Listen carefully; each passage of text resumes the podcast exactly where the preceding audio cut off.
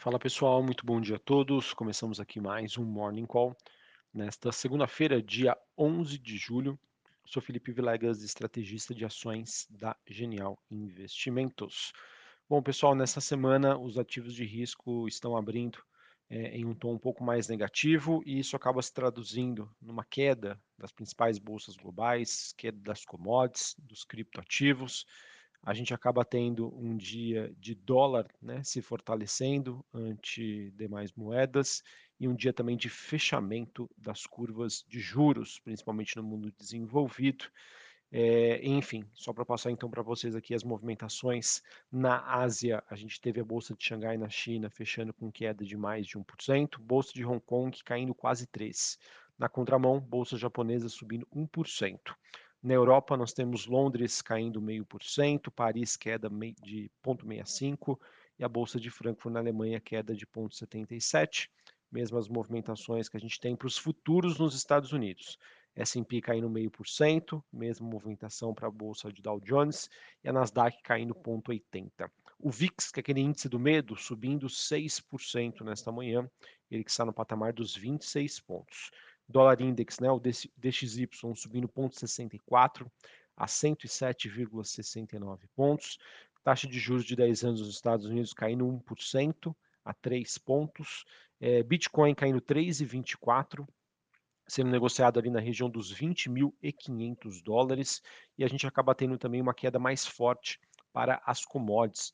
O petróleo recuando 2,35 a 102 dólares o barril, contrato que é negociado na, na Bolsa de Nova York, o WTI, cobre recuando 1,5%, mesma movimentação de queda para o níquel e o ouro recuando 0,41.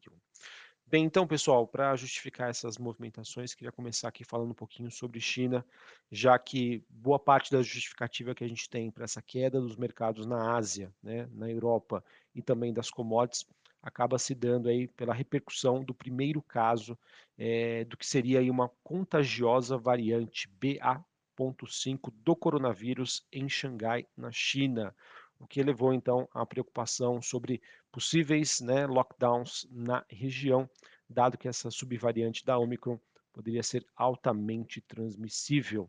E por conta disso, né, nós tivemos então o número de casos em Xangai, na China, saltando de 52 para 63 e novamente aí preocupando os investidores, né, e obviamente a sociedade chinesa em relação à, à possibilidade, né, de que a gente tenha aí novos fechamentos dado a política de caso zero, caso zero né, na China. Falando ainda sobre China, foram divulgados no final de semana dados sobre oferta de crédito e agregados monetários referentes ao mês de junho e que sim mostraram um forte impulso ao crescimento do país, mas ainda não temos um impacto né, imediato e estrutural é, sobre crescimento na China. Na última sexta-feira também a gente teve a divulgação dos dados de inflação, o CPI e o PPI, que é a inflação ao consumidor e ao produtor. Esses números que ficaram dentro das expectativas do mercado. Ou seja, tá, é, continua sendo um não problema para a economia chinesa já que ela tem espaço livre, né, aberto para conseguir estimular a economia sem o medo de inflação. Mas, infelizmente, não é o que vem acontecendo. Né? Tivemos dados positivos em relação a crédito, mas os números de alta frequência relacionados à economia chinesa ainda, mesmo com a recuperação recente, ainda apresentam dificuldades enormes de conseguir transparecer uma recuperação mais sustentável e robusta, ou seja, pessoal, China ainda continua a ser uma preocupação em termos de perspectiva de crescimento econômico, isso é um trigger negativo para as commodities, não é à toa que a gente vê um movimento de baixa hoje, isso também acaba sendo um trigger negativo para a tese brasileira, tá? que tem uma dependência aí bastante grande da China e da, da venda né, de commodities a nível internacional. Bom, falando um pouquinho sobre Europa, pessoal, a gente tem a expectativa de que o período né, de manutenção do Nord Stream, que é um gasoduto né, que liga a Rússia à Europa, é, ele entre em manutenção, tá? E espera-se que os fluxos parem pelos próximos 10 dias. Só que o que, que acontece, pessoal? O mercado ainda temendo que esse fechamento né, possa ser estendido devido aí ao conflito entre a Rússia e a Ucrânia. E, obviamente, isso é, atrapalharia né, todos os planos aí de, de armazenagem né, para que a Europa é, se prepare para a chegada do inverno no final do ano. Então, já que temos aí um enorme receio né, de qual vai ser a postura em relação né, a essa manutenção pela Rússia, né, se o fluxo vai retornar ou não, se a gente pode se aprofundar nesse, nessa questão da crise energética na Europa, tudo isso, obviamente, acaba entrando aí como um grande fator de risco. Falando sobre Estados Unidos, pessoal, acho que o grande destaque que nós temos, não necessariamente para hoje, mas para essa semana, é com o início da temporada de balanços por lá. A gente vai ter a Pepisco, a Delta Airline, elas que devem divulgar aí os seus resultados né, entre terça e quarta-feira dessa semana, e nós temos também o setor bancário divulgando seus números, JP Morgan, Morgan Stanley, Wells Fargo, Citigroup, eles devem apresentar os seus números aí já mais próximos do final desta semana. Importante dizer, pessoal, que essa temporada de divulgação de balanços vai ser crucial, vai ser muito importante para o mercado entender os efeitos que nós, que as empresas, né, já estão sentindo em relação à economia. É, as empresas estão conseguindo repassar o seu aumento de custos, né? Estão conseguindo repassar a inflação. Quais são as perspectivas que essas empresas vão passar em termos de expectativas de resultado daqui para frente?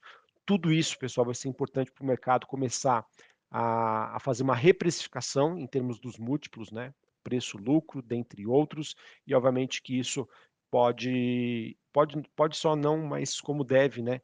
É, mexer bastante, aí, trazer bastante volatilidade para o mercado, nessa reprecificação que pode acontecer diante desses resultados que começam a, ser, a serem divulgados. A gente teve na última sexta-feira, ainda falando sobre Estados Unidos, sobre a divulgação do relatório de empregos, por lá, né, o famoso payroll, é ele que mostrou números bem melhores do que o esperado. E isso, obviamente, que chegou a afastar aí, uh, o sentimento do investidor sobre um cenário de recessão. O que acontece, pessoal, e que inclusive eu vou trazer maiores informações para vocês no decorrer dessa semana, ou, obviamente, né, quando uh, o tema for oportuno, de que esses dados que foram divulgados, tem um estudo que foi publicado recentemente, é, que mostra que é, não é tão verdade assim os números no sentido de que é, houve uma forte criação do número de vagas de emprego. Tá? Digamos que o modelo em que está sendo contabilizado né, esses dados de, sobre o mercado de trabalho nos Estados Unidos já seriam um, um, modelo defasado, né, porque ele foi ajustado por conta da pandemia, mas que agora né, ele precisaria ter um novo reajuste.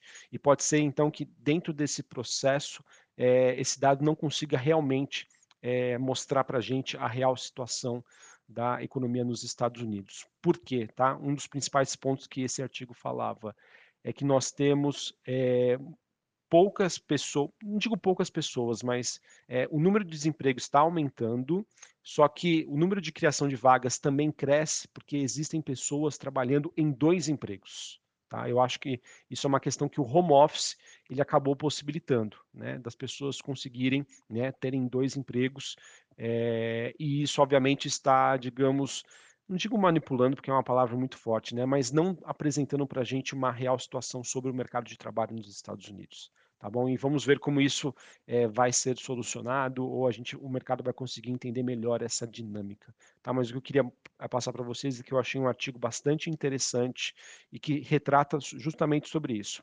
Aqueles dados que foram divulgados né, na sexta-feira passada e que até animaram o mercado, eles podem não estar trazendo a realidade sobre o mercado de trabalho por lá. E vamos acompanhar então como esse tema vai se desenvolver. Importante dizer também, falando ainda sobre a agenda, né? Nesta semana a gente vai ter os dados de inflação nos Estados Unidos, o famoso aí CPI, né? Deve sair nessa semana e se aproximar dos 9%, tá? Que seria o número mais alto aí nos últimos 40 anos, o que reforça então a necessidade do Banco Central norte-americano num aumento aí mais agressivo é, para sua taxa de juros na sua próxima reunião. Certinho? Para encerrar aqui falando sobre Brasil, tá? A gente teve, é, a gente teve não, né? Nós estamos entrando na última semana antes do recesso legislativo lá de Brasília e a expectativa é de que o governo consiga dar prosseguimento então à votação da PEC dos benefícios sociais com promulgação nesta semana, tá bom? Então, é, expectativa então que o governo consiga é, concluir esse processo para que todas as medidas aí que foram adotadas, né, um aumento dos gastos para ajudar a população, sejam aí promulgados até o final de julho, ou seja, até o final deste mês. A gente teve a divulgação dos dados de inflação na última sexta-feira, do IPCA, ele que mostrou uma moderação aí no número cheio, tá? ou seja, foi um número melhor do que o esperado, mas ainda manteve aí a sua tendência é, de um quadro qualitativo bastante desafiador, com núcleos ainda elevados, apesar da queda, tá? É importante dizer isso. É, não temos sinais evidentes, pessoal, de um arrefecimento mais estrutural da nossa inflação, mas os números, pelo menos aqui no Brasil até o momento, começam a ficar um pouquinho mais positivo. Novamente, pessoal, inflação, tá? Inflação acho que é o que vai determinar é, uma melhor dinâmica para os ativos de risco né, ligados à economia doméstica aqui no Brasil não necessariamente porque o mercado precifica melhores resultados, mas pela questão juros de longo prazo. Se os juros de longo prazo começar a cair, isso acaba tendo um efeito no valuation das empresas, no seu preço justo, principalmente construção civil, varejo e small caps.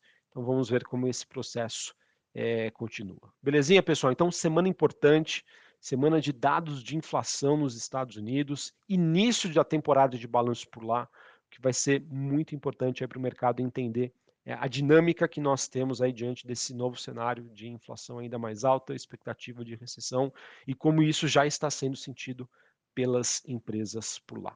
Um abraço, uma ótima segunda-feira para vocês, um ótimo início de semana e até mais. Valeu!